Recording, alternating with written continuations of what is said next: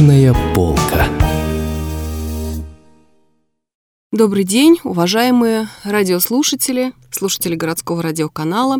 Мне приятно быть сегодня в эфире, а, и вот по какой причине. 21 марта, многие, наверное, знают, отмечается Всемирный день поэзии. Эта дата была учреждена ЮНЕСКО в 1999 году, и, соответственно, тогда же впервые эта дата отмечалась и в России – Цель учреждения этого необычного, можно сказать, дня – поддержать языковое разнообразие посредством поэтического самовыражения и дать возможность языкам, находящимся под угрозой исчезновения, быть услышанными. У этого праздника, конечно, были праздники-предшественники. Например, в США праздновался Национальный день поэзии, который предложила учредить а, поэтесса из Огайо Тесса Суизи Уэбб. Но это было очень давно, в 1938 году. И отмечался он тогда а, не 21 марта, а 15 октября, в день рождения древнеримского поэта Вергилия. Спустя десятилетия 1998 году Марокко выступила с предложением распространить празднование э, на весь мир, что и было сделано. И 21 марта 1999 года сразу несколько мировых столиц провели первый день поэзии. В Москве он прошел в Государственном литературном музее на Петровке. И с тех пор День поэзии как праздник разросся, превратился сначала в московский фестиваль, а потом охватил и регионы. И сегодня каждый регион а, в том числе Иркутская область и э, непосредственно город Иркутск, считают своим долгом как-то засвидетельствовать свое почтение к поэзии, этой одной из высших форм проявления человеческого духа. Мне, как э, поэту, приятно именно из-за этого быть сегодня здесь. И чем я могу поздравить вас, э, дорогие радиослушатели, только, наверное, своими стихами. Сейчас я прочту несколько. Все они будут посвящены в той или иной мере а, поэзии, речи, возможности нашей человеческой коммуникации с чем-то высшим, ну и с друг с другом.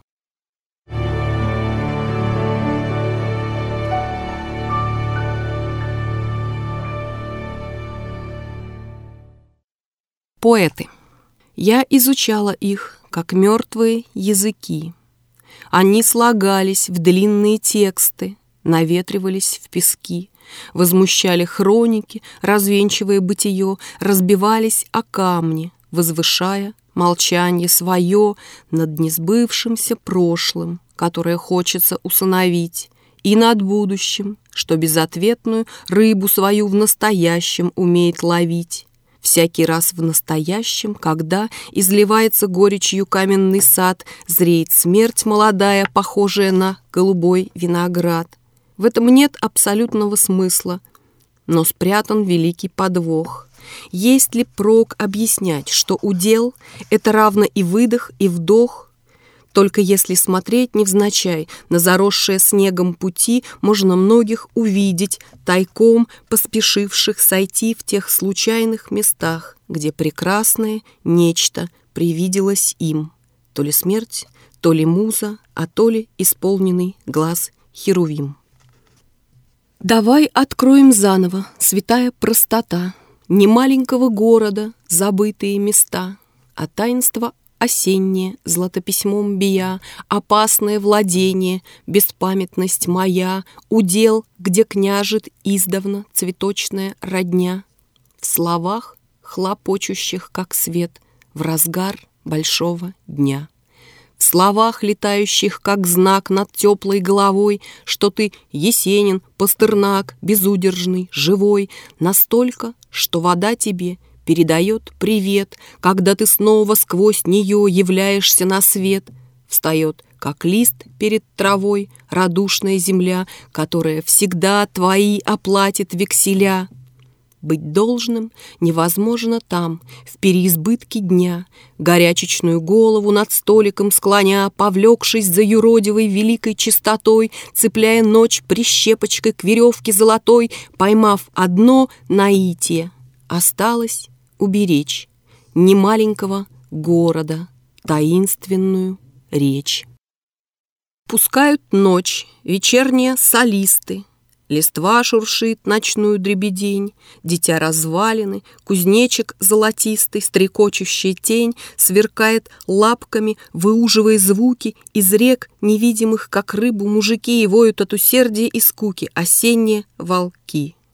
Мысль неразборчива, усилье невесомо, и азбукою можно пренебречь, Когда вокруг древесно, насекомо Зашевелилась речь, когда она не ведает сомнений, Сближаясь с ворожбой, она, к чему ей ты, нерасторопный гений, Полна сама собой?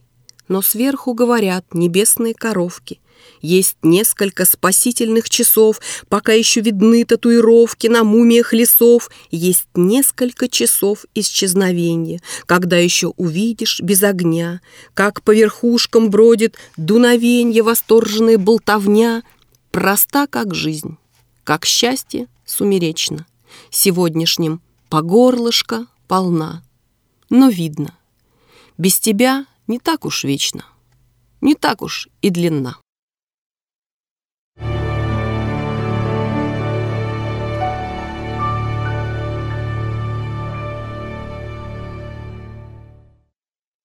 Дорогие радиослушатели, я должна обратить ваше внимание вот на какой интересный момент. Иркутск э, не то, что не чужд поэзии, Иркутск э, непосредственно находится в, в этой энергии, он весь сейчас состоит из поэтического творчества, поэзия у нас сильнее прозы сейчас, да, и свидетельство этому, например, последний фестиваль «Книга Март», а, где две книги поэтических как раз получили лауреатство и стали книгами года. Это книга моей коллеги Алены Рычковой Закаблуковской. Ну и, собственно, вот моя книга «Воображая лес». На книга Марти было представлено очень много поэтических мероприятий, как профессиональные поэты выступали, так и э, любители, представители литературных студий. И вчера, точнее в субботу, 19 марта, библиотека отмечала День поэзии заранее на фоне выставки иллюстраций иркутских художников к книгам иркутских авторов, в том числе и поэтов. Проектом «Поэты в городе» а, проводился вечер поэтический, как раз вот посвященный 21 марта Всемирному дню поэзии.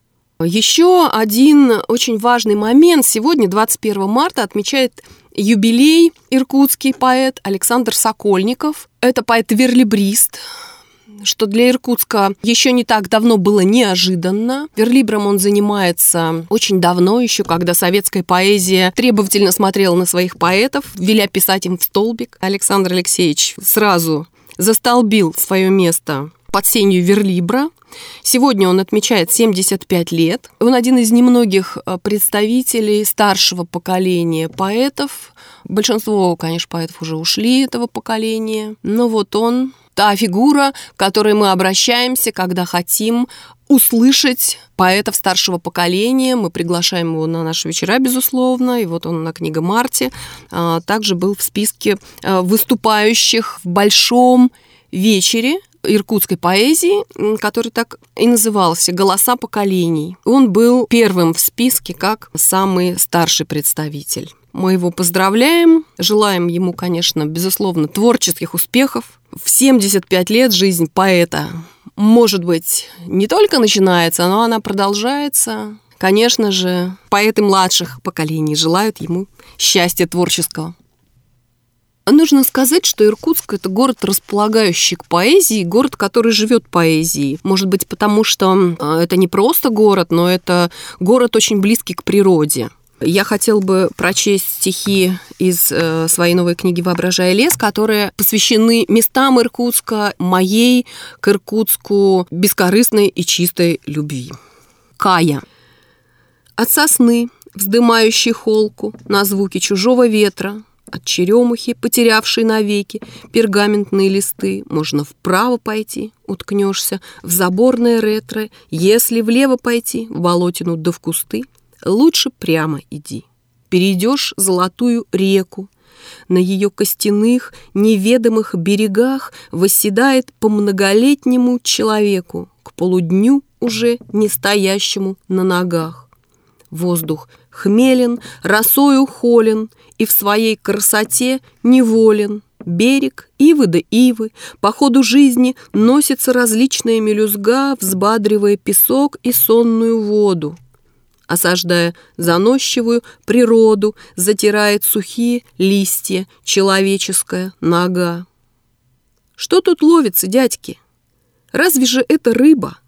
Рвутся вялые травы, уходит брошенный камень в пустую глубь, и сердито вздымается, будь-то бы от ушиба. Рыба не рыба, а просто чертова глыба. Солнце снизу, белое, точно прохладный железный рубь.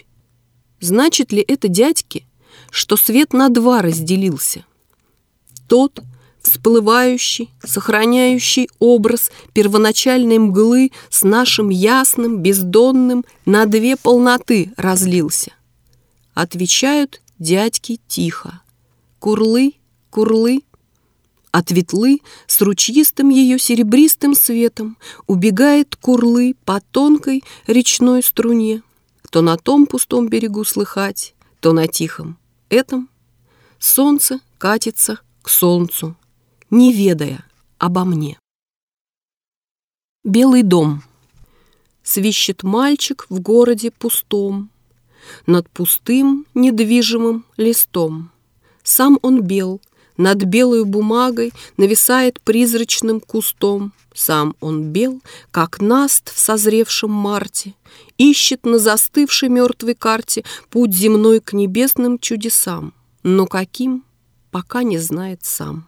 Ищет, водит вдоль карандашом, Сидя в доме праздничном, большом, В доме белом-белом и пустом, Над тугим пергаментным листом. То ли это карта Гекатея, то ли признак, что бездонен дом. Без людей, без книг, что жили здесь, он и сам, как призрак, белый весь. Вдоль покатых лестниц тишина. Лишь она, не белая одна, тишина зеленая, как сад, вырубленный много лет назад. Призрак тишины внутри плывет, где-то в небе воет самолет, где-то справа город голосит, солнце златокудрое висит, нарушая общее житье, притворяясь в прошлое мое. Это я ищу на белой карте тайное, другое бытие. Вот и камни на берегу, в инии, не в росе, Бог небесный червов. Вот и река застегнулась на все пуговицы островов. Где-то там пернатый сморчок глушит свое чирик, И туман от тугой тюфячок давит на материк. Хочется спать, но пора идти, русло меня ведет. Жаль, не знает оно пути в сонный водоворот, Где с таинственностью волхвов Шепчутся мотыльки возле крохотных островов, Выросших из реки. Время там вертится у коряк, мочит прозрачный хвост. Город холодный влагой набряк так, что выгнула мост. После осеннего грабежа ход вещей обнуля. Дрыхнет город и дремлет ржа, съевшая тополя. Воет цех пустой, заводской, маятной слободы. Место человека — покой, в сумраке, у воды — так что, едва подойдя к черте, где я уже ничья, бодрствую островом в темноте, в зарослях забытья.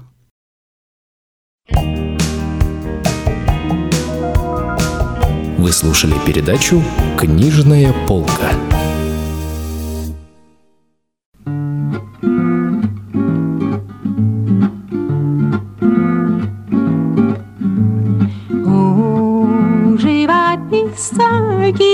Краски, у скрипача смычок и скрипка, а у поэта ничего. Артисту пьеса и подсказки, интрига, слезы и улыбка, а у поэта ничего, а у поэта ничего, а у поэта ничего. Ворота, он в них забрасывает что-то, а у поэта ничего. У космонавта есть ракета, портрет волнующий поэта, а у поэта ничего, а у поэта ничего, у поэта ничего. Никто не скажет, этот критик отпетый пессимист и нытик. И взгляды мрачны у него расчетливость и блеск холодный, Ни почвы, ни судьбы народной У критика душа поэта, а у поэта ничего, а у поэта ничего, а у поэта ничего, ах, даже ничего такого душа поэта у любого. И что же, что же, что с того, что с того? Многих. Три души поэта и пять, и семь, а у поэта стихи больше ничего, стихи больше ничего, стихи больше ничего, стихи больше ничего, стихи больше ничего, стихи и больше. Ничего.